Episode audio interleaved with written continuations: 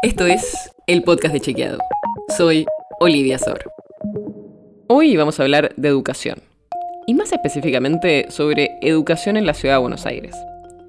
Porque Horacio Rodríguez Larreta, el jefe de gobierno porteño, destacó la inversión educativa que hizo el PRO mientras lideró la ciudad, o sea, en su gestión y la de su antecesor, Mauricio Macri.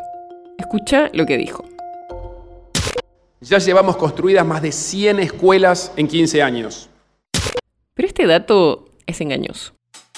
El gobierno porteño contabiliza en las escuelas construidas durante la gestión de Macri y de Rodríguez Larreta alrededor de 30 unidades educativas que reemplazaron a otras que ya existían, o sea que no son nuevas. Pero además hay varios casos de obras que la construcción fue planificada y realizada por gestiones anteriores a la del PRO. Veamos qué datos toma Rodríguez Larreta. Según las cifras que nos pasaron desde el gobierno porteño, entre 2008 y ahora en la ciudad se inauguraron 107 establecimientos.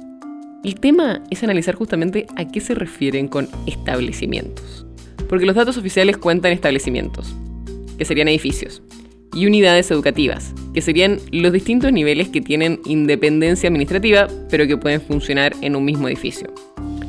Por eso, en un mismo establecimiento puede ser que haya tres unidades educativas, un jardín, una primaria y una secundaria, por ejemplo.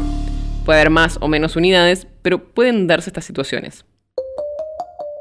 Si vemos con una lupa los datos de Rodríguez Larreta, ahí vamos a ver que de esos 107 nuevos establecimientos, al menos 33 fueron un reemplazo. O sea que una escuela que ya existía se muda a un nuevo edificio. Y en esos casos no se creó una nueva unidad educativa.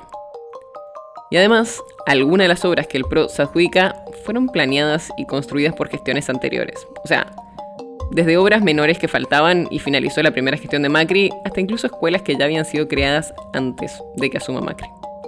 Por todo eso, lo que dijo Rodríguez Larreta, que el gobierno porteño lleva construidas más de 100 escuelas en 15 años, es engañoso.